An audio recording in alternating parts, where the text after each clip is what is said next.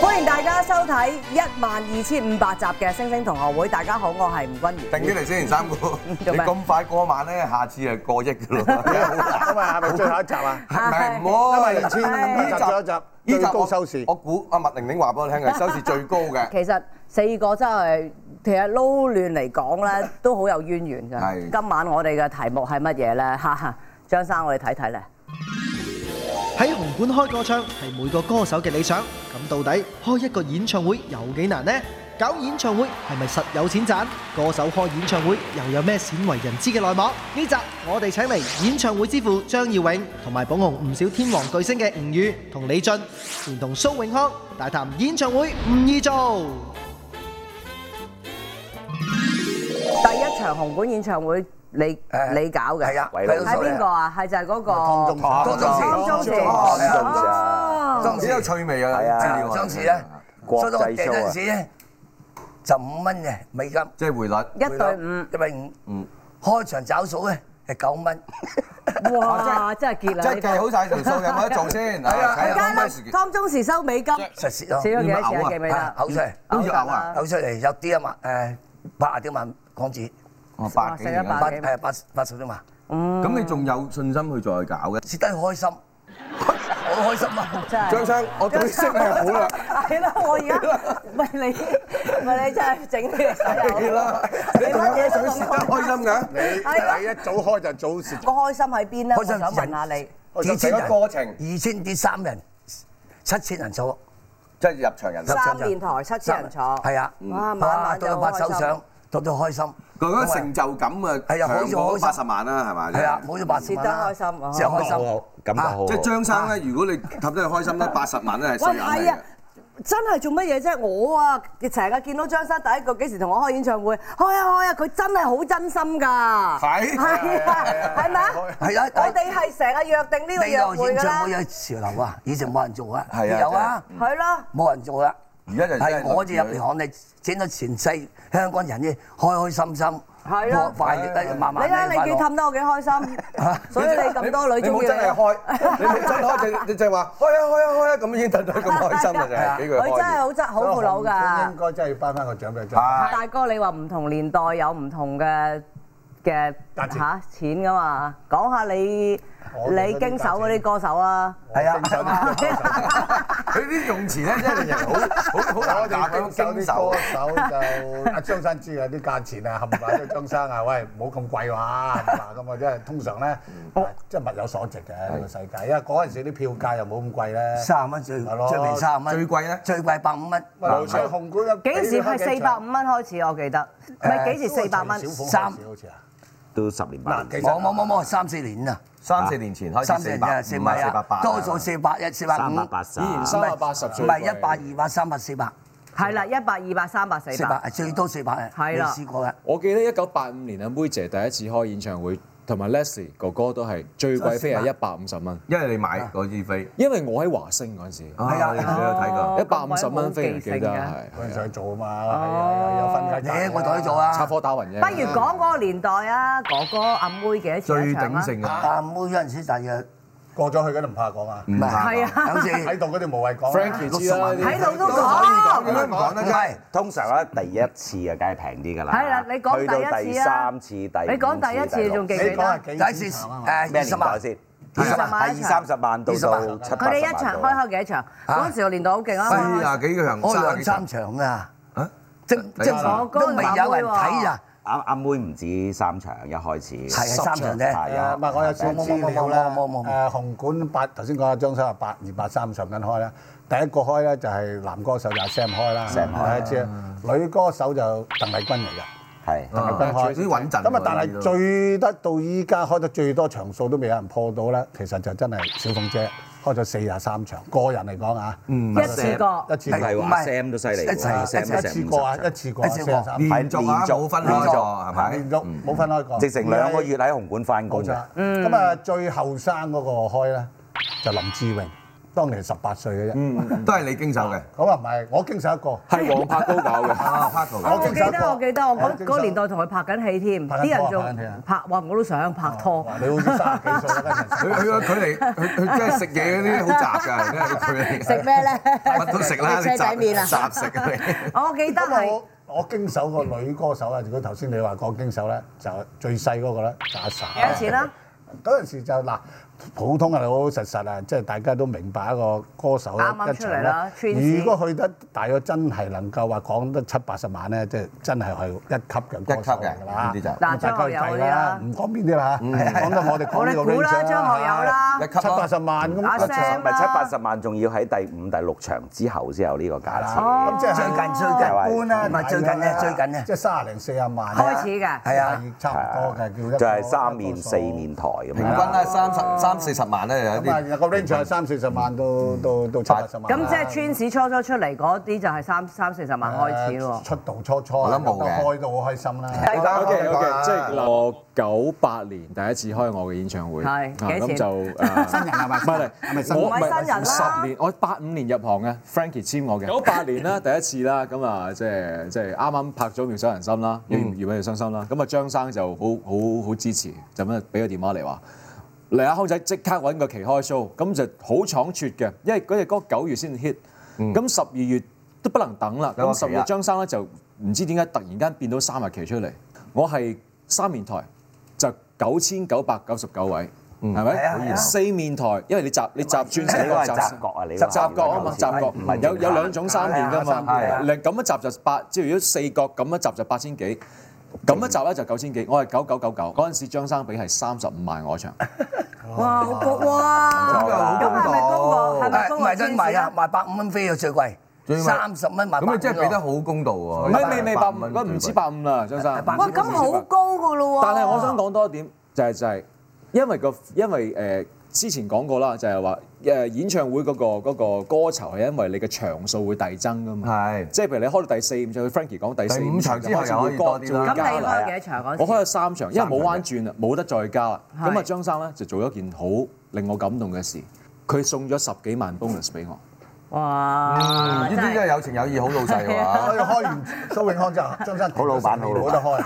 你賺啲錢。No no no no，但我係我係最快開第二次嘅，因為我九九年第第第九九年十四二月開完之後，係啦，九年四月就開第二次啦。即係唔夠半年又可以開喂，到。咁但係我聽到個古仔話阿阿阿李俊，唔係定係阿張生話佢嗰時啊台灣嗰單嘢之後，你又係第一個話撲出嚟冇錯 support 佢開冇演唱錯，會零二前年開咗一次啦，開咗兩場演唱會啦，咁啊反應唔錯，非常之唔錯。咁啊誒，跟住就就唔生性啦，自己台灣台灣出咗事係啊係啊啦。咁跟住阿張生就話：唔理阿康，我同你再開多場。當年我同阿張生都唔淨止，我哋合作嗰一次真係真真係蝕本啊真癲啊！嗰次真係蝕本啊。係係張生真係仗義，頭先講啊，幫阿即係好似阿仗義係啦，點仗幫義安仔咁樣。你搞邊個蝕本啊？梅艷芳 book 咗紅館期，咁就阿妹到後邊啊華星年代係華星年代嘅華星，阿妹突然間唔知咩時候係唔想做咁啊，咁啊吉咗喺度啊。咁嗰陣時紅館有個規例咧，唔轉得嘅，book 咗個期嗰啲歌手咧，一唔轉咧，啲係 forfeit，即係意思要要 forfeit 咗啲錢，即係即係殺咗你訂，冇得轉啊。咁我話唉拗晒頭，冇理由啊，book 咗十幾日，咁點拗拗晒個頭？咁最揾阿張生，喂，張生有個期喎，吉咗出嚟點搞？喂，諗諗啲期喎，大家一諗，終於諗咗，大家一齊做，就做咩？當時啱啊，套電視劇好 hit，叫《難兄難弟》，羅嘉良做嘅，間唔使羅嘉啦。良做，阿孫軒好台嚟做，版陳寶珠，我記得啦，咁啊係啦，你記得張咁可我頤就。又有歌又冇冇晒啊牛！關，我得一個零月時間。係排啦即刻終於我哋搞掂咗紅館，可以真係第一次轉咗，可以轉咗排頭去做，咪做難兄難弟。最後我哋終於變咗難蝕兄到難攤 弟。曬，蝕到兩個一路坐度，真蝕係咗難幾多聽錢嘅，真係難 聽呢個嘅。嚟兩個難兄難弟係我哋唔係上不過落唔係家。，我心諗唔使錢睇電視係啊，啊！你哋唔諗呢條數咁蝕咗幾多啫？大哥記唔記得啊？蝕咗八啲萬啊！百我幾忽咧，萬，我忽係蝕咗八十萬到。你要嘔錢出嚟啊？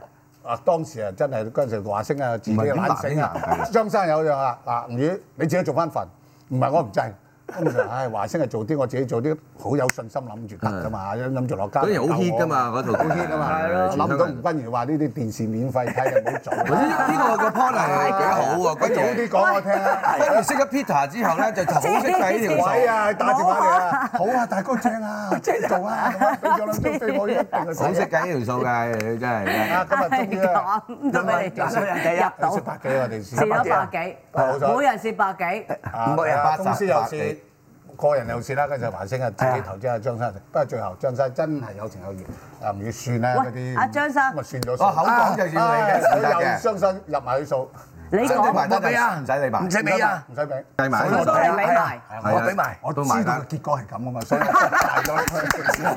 好鬼好鬼古惑㗎你真係，真係大個真係大個。佢啊揾我啊做做呢一個咩啊乜嘢啊舞台劇啊，係開個價俾我啊，佢叫我貼翻俾佢啊真係。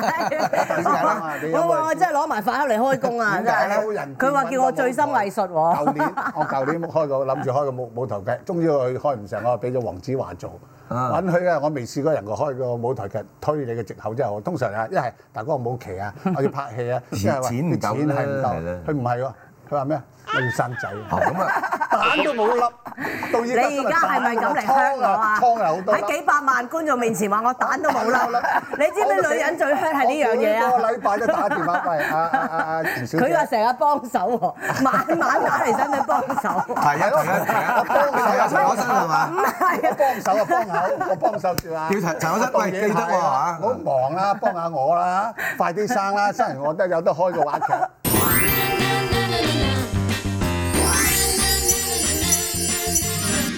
嘉賓們同眾多巨星合作過，究竟邊個最麻煩同最好人呢？耀永叔、李俊同蘇永康有份參與妹姐嘅最後歌唱，當中又有咩感受？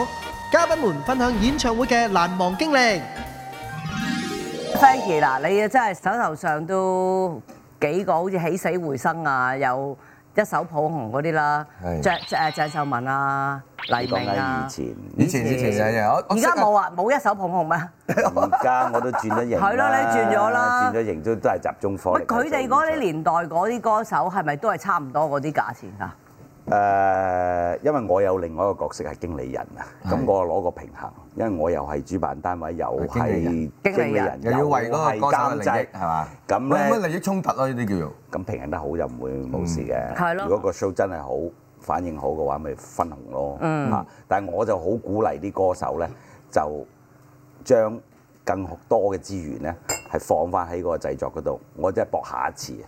即係如果你個個製作簡單嗯唔精彩嘅話咧，下一次點搞即咧？係一次過你又冇位係啦啊，即係做所以一個藝人唔係話揾睇一長次錢㗎線，嘛，睇長線係係。啊要有口碑。嗱你呢知道個咧就係我喺鬼佬世界入邊咧就學學返嚟嘅學學到嘅。你睇下嗰啲大牌嘅 Madonna、Rolling Stones 啊、Pink Floyd 啊嗰啲，佢哋有嘢抌好睇，多錢落去次次都有嘢睇嘅。係啊，有期待啊嘛，一定你俾翻咁多嘢我睇㗎嘛係我拎得一百蚊翻嚟誒俾你，你誒唔該俾啲哦，咁120所以蚊好俾你多人即係好多人就係因為咁樣樣，即係將自己嘅歌酬即係唔收咁高。唔係好多嘅啫，唔係好多嘅。即係譬如我收50我盡量影響嗰啲歌手，希望你拎翻啲多啲錢出，即係唔好收咁高，放快製作。同電影一樣你哋咯，同埋咁多啲巨星合作又好，性格巨星合作又好，即係其實係咪好即係好麻煩嘅咧？即係有冇一啲誒誒巨星邊個去最麻到煩咧？即係又要有啊。係，梗係有係咯係咯係張生講，係你坐埋好多冤屈㗎佢我聽佢講鎮得住，佢鎮得住。啊喂先，我我問個問題先，張生，我係咪麻煩嗰扎？唔係咁咪講得啦，係嘛？繼續啦，唔該。係啦，唔係因為唔係麻因煩你喺佢耳邊講得啦，好啊似。君如有一招㗎，嗱最麻煩嗰個咧，咁啊君如要埋嚟。張生而家德高望重，佢唔講係乜都咯得㗎。，唔係因為我就即係搜集咗翻嚟啲資料嘅，話葉德嫻開演唱會，首先開三場，後先要開三場，咁就誒就啲飛咧就係兩場到嘅啫，係嘛係，？咁啊你啊被你諗應住承開 cut 一場三場，諗住 cut 一場，即係好似頭先壯士斷臂咁啦，係咪有個咁嘅故仔啦？唔記得咗咯。啊幾好喎，張生，係喎蝕咗蝕得開 心，嗰啲唔記得咗咯，唔記得嘅， 即係好似八二八三年咁樣啫嘛，開心嘅嘢唔記得。哦，真係咁 㗎，啊，唔記得咗啦。即係每人多先做嘅，冇人冇，一定有啲好，有啲唔好嘅。係係咪先啊？有應承咗 OK 咗，第日反口唔冇人嚟。好啦，咁呢個唔逼你講啦。咁啊邊個真係好好咧？嗱，最後妹梅艷芳，你一講一句，佢馬上啊點嚟點去唔。係，跟住梅艷芳咧點老法咧？價錢啊唔同你價錢計，咪計我哋計數。啊，妹姐嗱，成本咗錢，嗱，遲咗長租、製作、你人工，我賺啲多，滿咗都係喎，係嘛？即係都係十個 percent 到喎。嗯如果得九成人咧，我打個和打添和咯嗯，當冇晒，唔緊要，冇所謂，照做。如果唔掂咧，再講啦。嗯，最開心咧就拉少有時有場，最後一場啊，演唱會病。即係阿妹姐阿妹姐你最開心啊，但係我哋最唔開心喎。啊，冇人做啊，哦，即係你最你做得最開個心。個最都好唔心想咩呢件事。即係唔孭你件事。同埋阿阿阿阿，唔係點解唔想做？係咪因為個個覺得佢體能上應付唔到，大家叫佢唔好做係嘛？係咪咁嘅意思唔係唔啊？係成件事其實好複你咪追雜星咗㗎，嚇因為有好多負面嘅消息出嚟，唔知個票房會係點樣，係亦都好多人代表佢出即係聲，話好妹嘅身體哦。出多嘴話佢佢咁咧仲逼佢做呢啲嘢咁樣啊阿妹就有講就係話誒，如果我唔做呢個演唱會，我會個更心加係嘛嗯唔舒服或者去得快啲，我一定要做嘅呢個 show。唔係點話唔食藥啊？因為我講張生，你唔同我就我真係唔食藥，唔睇醫生，呢個係佢嘅願望。係係我啊一定要做呢個 show，一定要做嚇。最後嗰場，我捉住阿張生隻手，不過會感動嘅。完嗰陣時候我。睇翻電視嘅喂，，但係呢啲好嗰感陣動時做呢個演唱會，其實大家係咪真係好驚啦？即係喺喺側邊，好矛盾係啊，咯成個心即係情唔知唔個係體能會唔會係咯好會咁多唔場係驚到人好矛盾。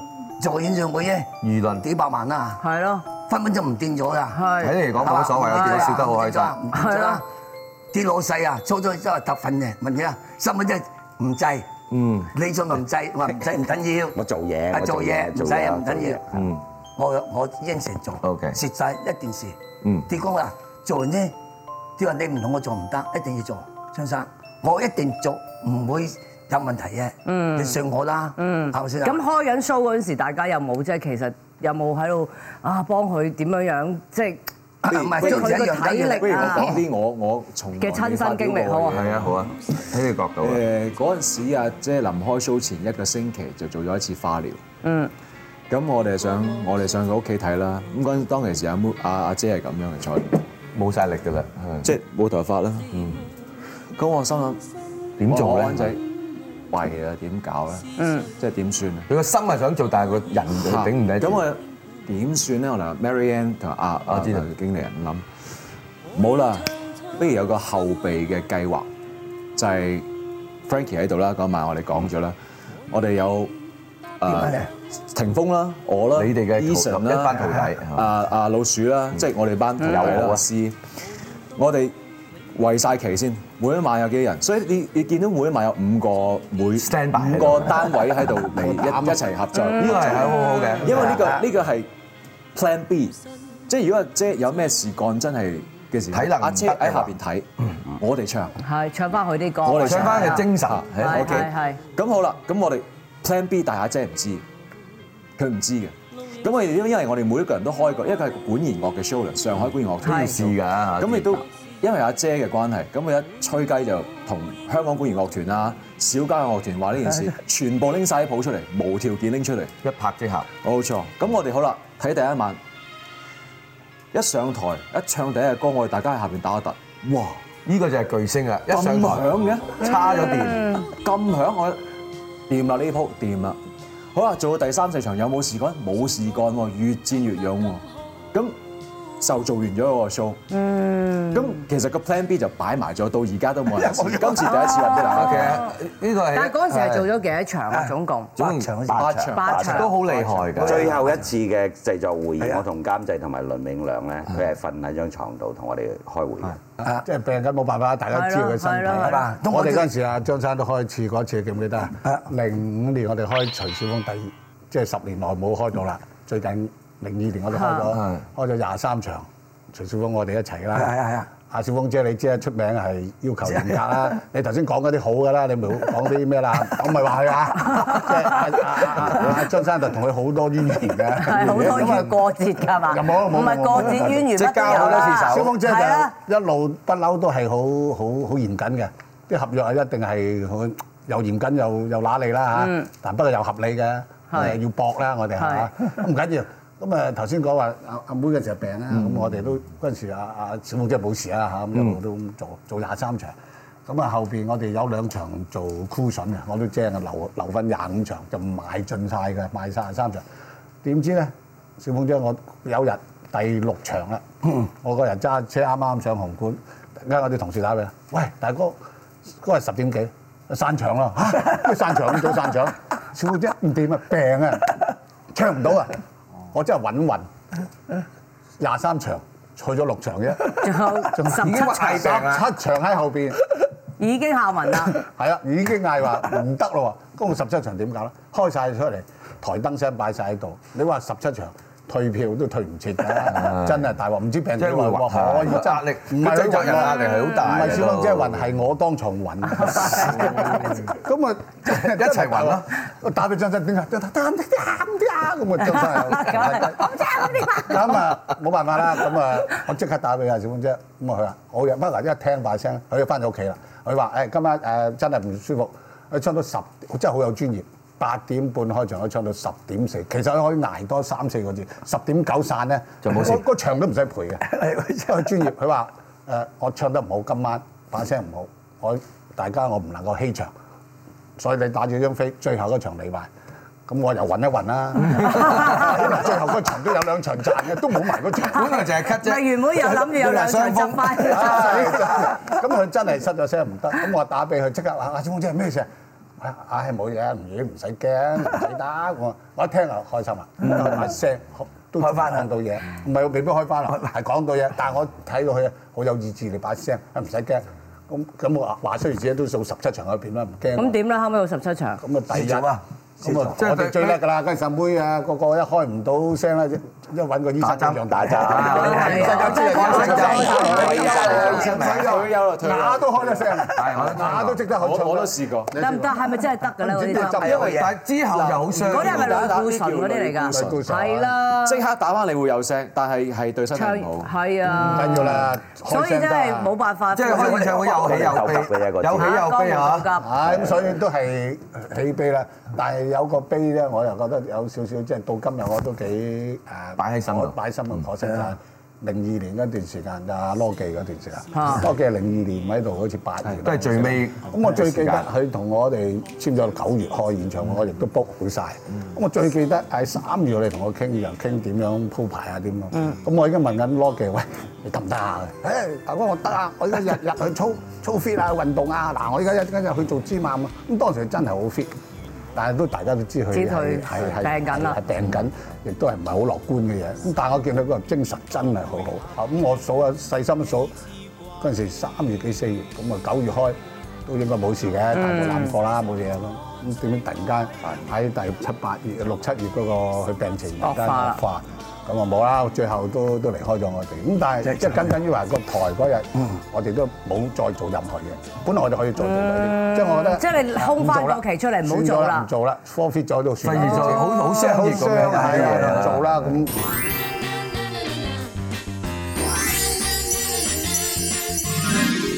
廖永叔當年點解喺紅館搞演唱會呢？佢同肥姐等明星又有幾老友？李俊同吳宇又點樣捧紅啲歌手呢？嘉賓們大爆歌手嘅內幕。八二年之前啊，都有演唱會做啊，話你知啊，嗯都冇人睇演唱會啊，香港人呢日得閒去睇演因為唱有會啊，膽量咯，係嘛有膽量咁。咁咪你創咗先河咯，係啊我知所以支付就係係即咯，係我唔係發明咗演唱會，牛頓發現地心吸力係咯係咪夠膽造福人群試嘅唔係唔係最大原嘅。因咧點會做呢行咧？即係我夜總會度又着西裝，着拖鞋入嚟，啲人唔少歡喜。係咁我紅館我話三十蚊咧，着波鞋就着得波。鞋都拖鞋得，拖鞋入得嚟，你等你試下啦，係嘛？都係都鬥膽喎，到我初就話成七千人喎，我話做咗二千人先，冇所謂啊，係二千咪二千人咯。最好感情邊個歌手咧？係咪啊肥姐啊？嗱，肥姐啊，誒張國榮啊，係啊陳百強啊，係誒同埋啊羅文啊，即係好多都好嘅。係小鳳姐係咪又要逼你買買六合彩飛買立啦彩飛派俾啲歌迷咧？係咪啊彩票係啦，係嗰陣時冇電腦噶嘛，每隻都逐個畫嘅喎四啊或者係啊，畫係啊畫係啊晚晚係啊畫萬幾張，係啊，萬子就係俾托迷，即係即係好，即係兩蚊啊，即係兩條蚊橋邊啊。個諗㗎小鳳姐諗㗎啊成班擔仔就一齊諗諗啦就，係啊，肥姐你同佢交情好好喎，有住係樓啊上樓下，係啊樓上樓下你嗰陣時四同十同居啊週年好似係同居嘅喎，你想有第三個？哦，遲啲問下你嗰個爆咁多嘢出咩？嚟咪遲啲問下佢個老襯啦，佢嗰個佢佢佢佢個仔娶咗嗰個啊，知唔知啊？邊個啊？唔係阿肥姐同你都係樓上樓下噶嘛？啊係啊係啊，好好。佢四十週年，你咪同佢搞咗演唱會係嘅，啊，又係最咯，後啊，係咯即，係最後啊，都唔知但係最後都演唱會唔掂嘅人，阿肥仔最後啊，嗯又唔喺度啊，都係佢啊，梅艷芳話最後又唔冇喺度啊，冇冇搞，你你都係你最後㗎啦，你你想做一定開個最後俾你，唔得嘅。做啦，唔該唔該張生，所以佢話開啊開啊開啊開啊，睇你個樣都係最後嘅。 我廿幾年都唔開，啊我都唔知我唱咩我 歌。真係留翻個最後俾你，唔使一定開個。啊！你話我下一次俾唔俾張生做好啦？係 啊，你唔哦啊，係真係 頭痕你啊！最後你唔明係張生話佢你知點啊最後好多呢行唔好講最後。舉係啊，證，真係。真係好最後啊，但係肥姐呢啲歌酬點計嘅咧？又係，即係佢冇前科喎呢啲。計出嚟啲錢，成本啲錢，賺啲錢俾知道，嗯，俾數睇，每度演唱會都係啊，嗯俾埋數俾歌星睇我哋，唔係擠埋啊，嗯，嗱我同你講咗，我俾嗱帶埋數俾你睇，啲錢嗯就約我計出嚟啦係。第十俾你咁睇嘅肥姐話，開演唱會嗰陣時有冇打牌同埋減肥有啊，我哋打減肥有 冇？有啊，打麻雀啊，減肥都張年哥翻嚟打麻雀啊，就係肥姐輸晒啲麻雀數先開演唱會啫嘛。係係我真係想開喂，我我紅當館係年你攞我嘅，乜而家我攞翻你嘅。落埋訂添係嘛？乜當年肥姐，我聽人講話好勁，同小鳳姐打牌嗰啲番數係講下一場牌十幾萬嘅喎，咩？係咁啊係咪㗎咁就打下真係真係十。幾萬真我覺得係係啊！啊，我哋睇埋嗱，你咪咩理由？咩理由咧百？蚊啫喎。有我諗佢大細都打嗯唔，係打，真係俾阿飛啊打五蚊就中打意，玩。係五百蚊就打，五萬蚊都 打，係係啊啊，一千萬打，係啊一千大蚊細大細都有。打三十六圈喎。唔係，我都同肥姐啊打過啱 EYT 年代。係啊，打真係起碼一日一夜先收工嘅。咁你有冇成日咪聽日開演唱會仲打？你咪要陪佢打咧？啊，我唔係喎，我打一半啊，留翻半就仔打咯。父子兵接力賽，Ờ, 我真係又係咪你哋做啲歌手？我真係想問，即係你哋招點呼樣啊湊湊湊住湊啊嗰啲佢哋嘅你咧？唔同佢打麻頭雀先，咪其中一種方法咯。你咧你咧你湊鄭秀文、許志安呢啲咁嘅黎明大牌大牌歌手點湊我覺啦？得係有方法嘅。咁係咪大真牌係都炒當得掂年成日話啊鄭秀文嗰個花名？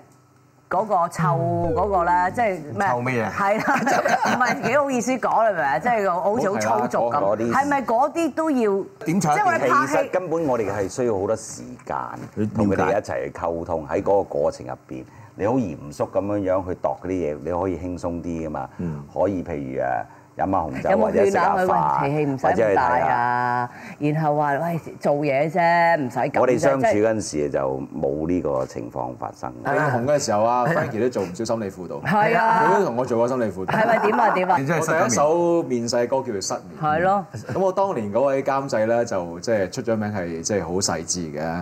咁啊，一首歌咧就錄咗百幾次，剔咗百幾次。四分鐘嘅歌錄咗百幾次，錄到我已嗰經個有監少少製邊個嚟㗎？哦林慕德先生。使去帶睇醫生。唔係要求高，係咪就係要佢唔係佢要求高，佢要求唔係，啊我驚有超啲過有啲監製隻耳出咗毛病，佢自己唔知，一日日係咁個 studio 砰砰聲，咁我我就同阿 Frankie 講，我唔 錄啦。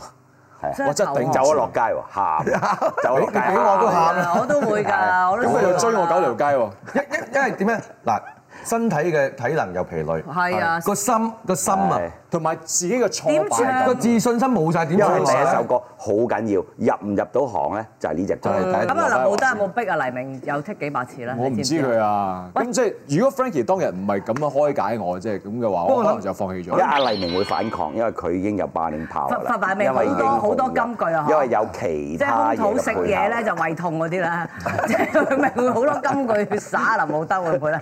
佢唔 Ừ, 使耍佢，直情係用佢嘅。佢會走咗去㗎啦用佢嘅知名度。即係用佢你嘅頭先講開華星，華星個年代咧，我睇我因為我近排咧睇咗幾部舊戲咧，大家咧係話：喂，你咁好歌喉，不如參加新秀啦，簽華星啦。呢個係一個夢想，真係年青人啊。喺電影裏面都係一個代好代表性。華星咧係一個真係不 誒功不可沒，功不可沒啊喺香港樂壇史上一頁係咧，嗯訓練呢個新秀，訓練新人係功不可沒。啊，當年我都仲喺無線啦，嗰陣時華星係無線嗰個係啊姊妹公司衛星公司由第一架妹開始。係我夠膽講到今日。能夠喺呢個樂壇中流砥柱，佔咗真係起碼有六七十個 percent 都係新華秀星出嚟。新秀華星啊，新秀新新秀秀新秀新秀，有啲有獎冇獎好冇獎啊，咁都或係者出參到加嚟過萬家參加過，點都好啦。你覺得喺華即係新秀出嚟嗰啲，少林寺點都衰極，佢都係唱得嘅。新秀咧合約係講緊廿年、十五年、卅年，你唔係咁㗎係 À, 嘛？係以幾前年我咧哋我冇哦嗱。嗰陣時咧就華星嗰陣時咧就三加二，所謂三加二就三年死約，就冇得傾㗎啦。係你唔走得㗎。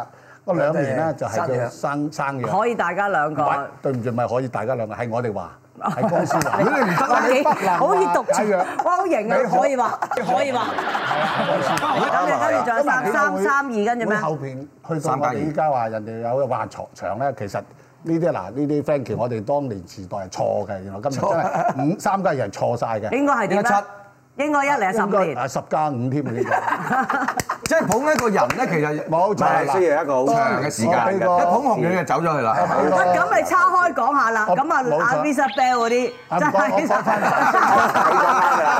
翻你應該講下啦你講翻，Visa Bell 十五年唉你係講啊，嗱，點解好但係真係係？細估唔到呢個世界有有戲個肉啦有戲肉啦哇有個後台，哇！你你今日大哥，大哥你吞咗拉就有掟啦！病咧，好難醫㗎嘛，係咪？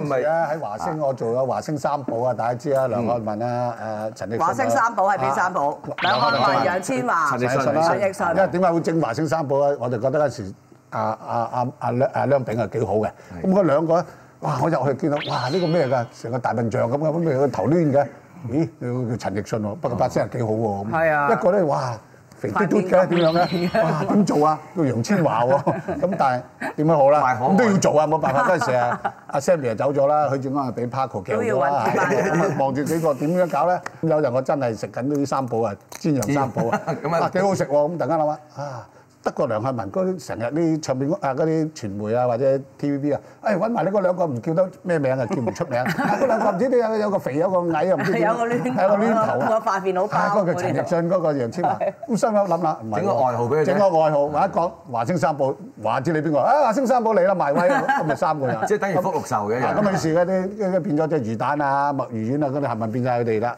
咁啊 咁邊個魚蛋邊個無魚蛋？你自己話啦，係咪請阿許志安食鮑魚？咁去毒藥啦。我就係啦，呢個故事我講大哥真係好好，佢唔會-咁㗎嘛。係啊，係，我有做過。過，有做啊。當年一去我一日去華星，當時嘅總經理啊老老闆你話啊，吳宇第一首要任務，你要搞掂。許志安留低喺度，因為其他人嘛都 走晒啦。咁落啊，咁啊同安仔講啦啊，咁安仔咁啊留佢啦，日日啊好似頭先佢湊仔咁湊啦。啊安仔你中意食咩啊？啊中意食鮑魚，好揾隻鮑魚你食 啊！哇，我揾咗老友整隻乾鮑，南非乾鮑咁仲大要隻。乾包喎，唔嗯我係最瘦記得包。啦，我最記得個表 情點啊！我話啊啊鮑魚好大隻㗎，我誒有冇杯墊啊？點止杯墊咁大啊？成隻碟 咁大，誒呃我啦！我最記得，心裏嚟到嗰陣時，真係見到實物嗰隻鮑魚嚟，佢講緊電話嘅，啊望望望望， 咁大隻鮑魚我未見過， 鮑魚啊食咗落去啦，係。但終唔於都切。走 鬼咗去。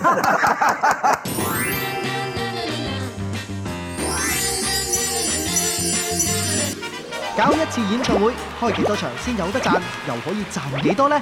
耀永叔最慳本，但賺得最多嘅演唱會又係邊次啊？仲有平時爆料爆得多嘅君如，呢次俾歡樂今宵嘅揸飛人吳宇爆佢大鑊。頭先講話大哥瞻仰三寶咧係，都都俾個 credit 佢啦。當年都係佢叫我入 EYT，我先有今時今日啦。你知唔知當年有仙人三個哎個有個啲衫？係啊係啊當年我就一記得你記唔記得我一邊個見我一突然間諗起你講煎釀三寶，我心諗我都係曾經係煎釀三寶。我啊係係啊喺澳門見佢哋三個，當時佢哋周華健未出道劉嘉周華健玲啊佢三姊妹啦三。喂，嗰兩個都睇得下㗎喎。嗰樣嗰嗰嗰嗰啲係花膠同埋 紅掌啊！跟住搭一碟青菜我係都唔係三寶啊，三得香嚟嘅啫。搭個芡先啊！唔係嗰即係你原本嗰兩個，蠟燭嚟嘅啫唔係嗰兩個睇得下，不過嗰陣時都係孏孏地嘅，大家都。咁啊點見到佢咧？就三個啱啱澳門，我最記得喺度玩緊誒唔知誒 black jack 啊！突然間有三隻喺後邊嘈啲乜乜啊啊啊攻攻攻攻！ 你你隻一仔唔知咩，再嚟攻再話咩 嗌咧？就爆六爆爆煲，十七點都仲嗌攻喺度， 攻攻攻 攻！廿七點我係三攻嘅。梗係啊俾牌 啦！咁所以我係，唉走走走，俾一百蚊，唉走走走，哇三個人，多謝啊多謝大哥，一百蚊當年， 三個人分三十蚊，幾開心。啊乜嘢不過事叫啊劉嘉我玲哋。梗係出外景啊，去澳門。搞到咁 cheap 啊！梗係咁梗係多謝多謝，啲臨時演員啲反應。今日見到呢個嘢大少姑咁得 意，我話喂讀緊啊訓練班冇嘢做啊，大哥俾咩啊？一個蘇州妹講話唔正，唉點做 U I T 啊，live 唔好啊，一冇啊。個一個驚佢養唔大，可係啦，能咁啊，佢跟住千五點跑啦！啊，真係呢個大少姑婆好啲啊！唉，夠啦，人哋咁啊，執咗入 U I T，係啊就一做做真係多謝幾年晒。我最記得佢有日喺我房度，嗯佢話做夠啦，我要出啦，我覺得都學晒啦，要出拍戲喎。嗯啊，你個貓樣 拍戲，啊電影喎，又俾佢中喎。唔使要錢 嘅喎，啊又俾佢中啦，又做埋影頭， 真係，唔係所以啊頭先嗰啊支楊三好，我好感觸啊！你明唔明？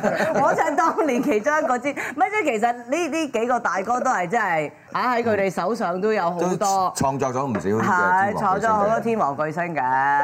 阿耀永哥其實真係嗰啲咁嘅演唱會點樣由零開始咁樣搞嘅咧？係咪首先你有一日坐喺屋企就睇中嗰個想邊個歌手做歌先手係歌嘛？手先？譬如客康仔，你講到得嘅。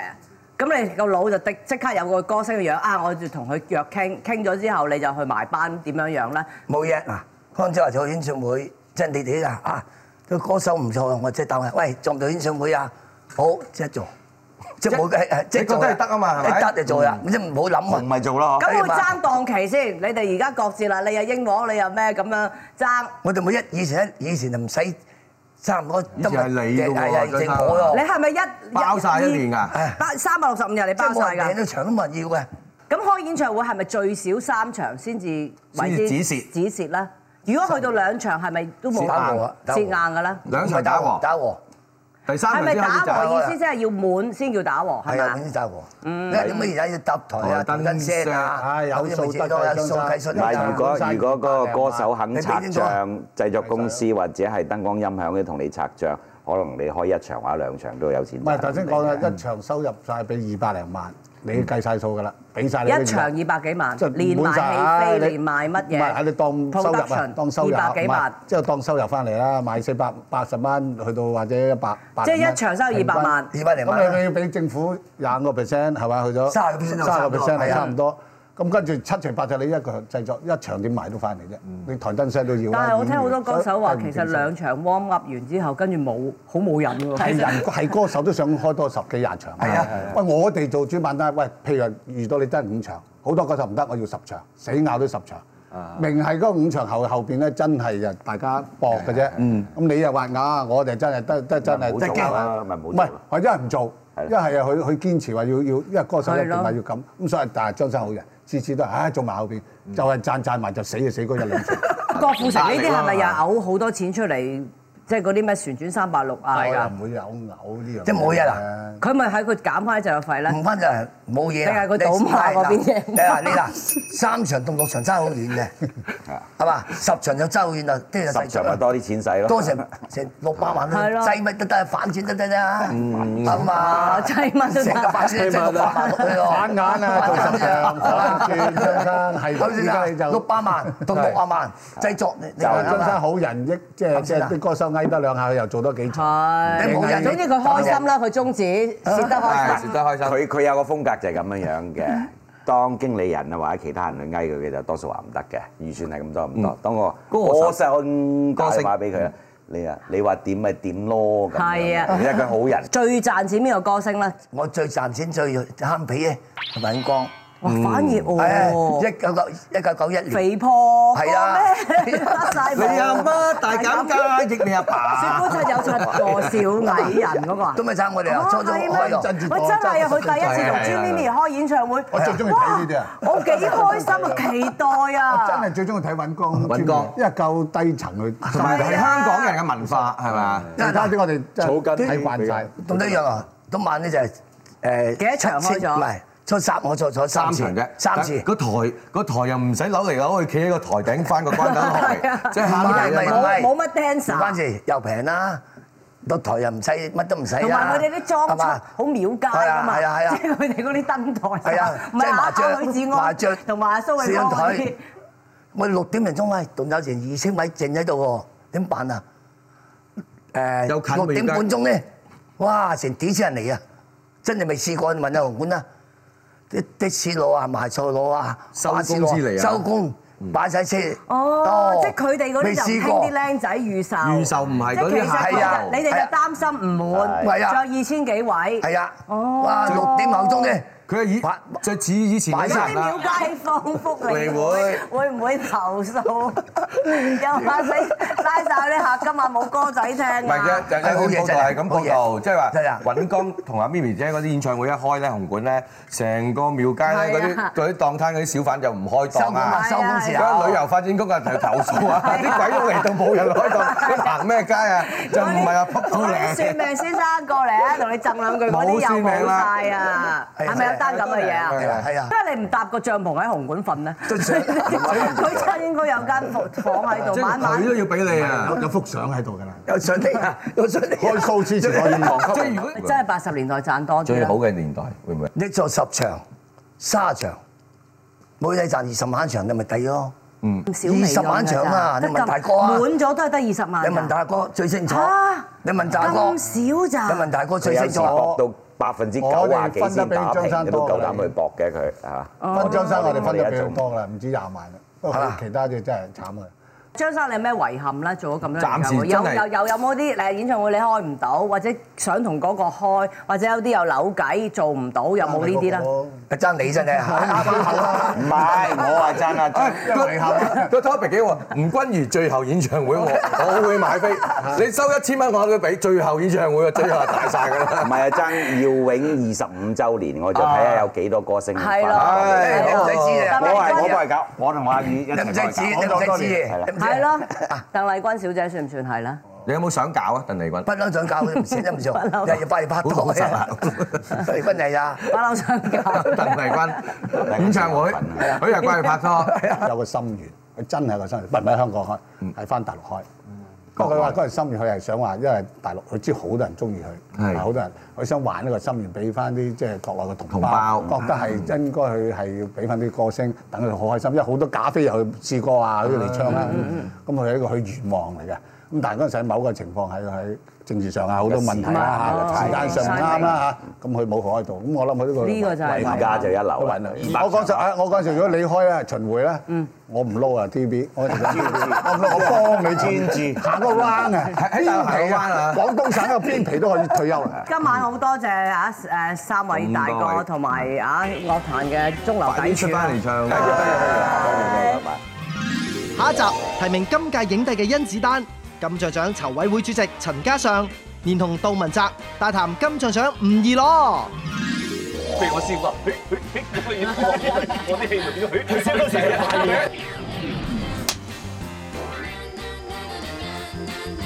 我哋兩公婆都成日提名噶嘛，都坐低，係我攞啦 今年。而家輸咗一上車咧，不知所謂，咁都頒俾佢。點解戲劇票房高，但係攞唔到獎啊？你都終於攞到個影后咯。但係我影後係紅興十三妹啊！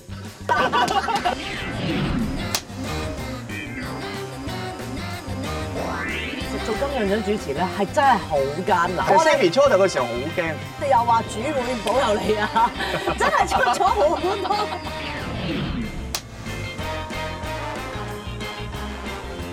你覺得你個贏面大唔大？大啊！使唔使梁朝偉翻俾你咧？葉問打葉問你，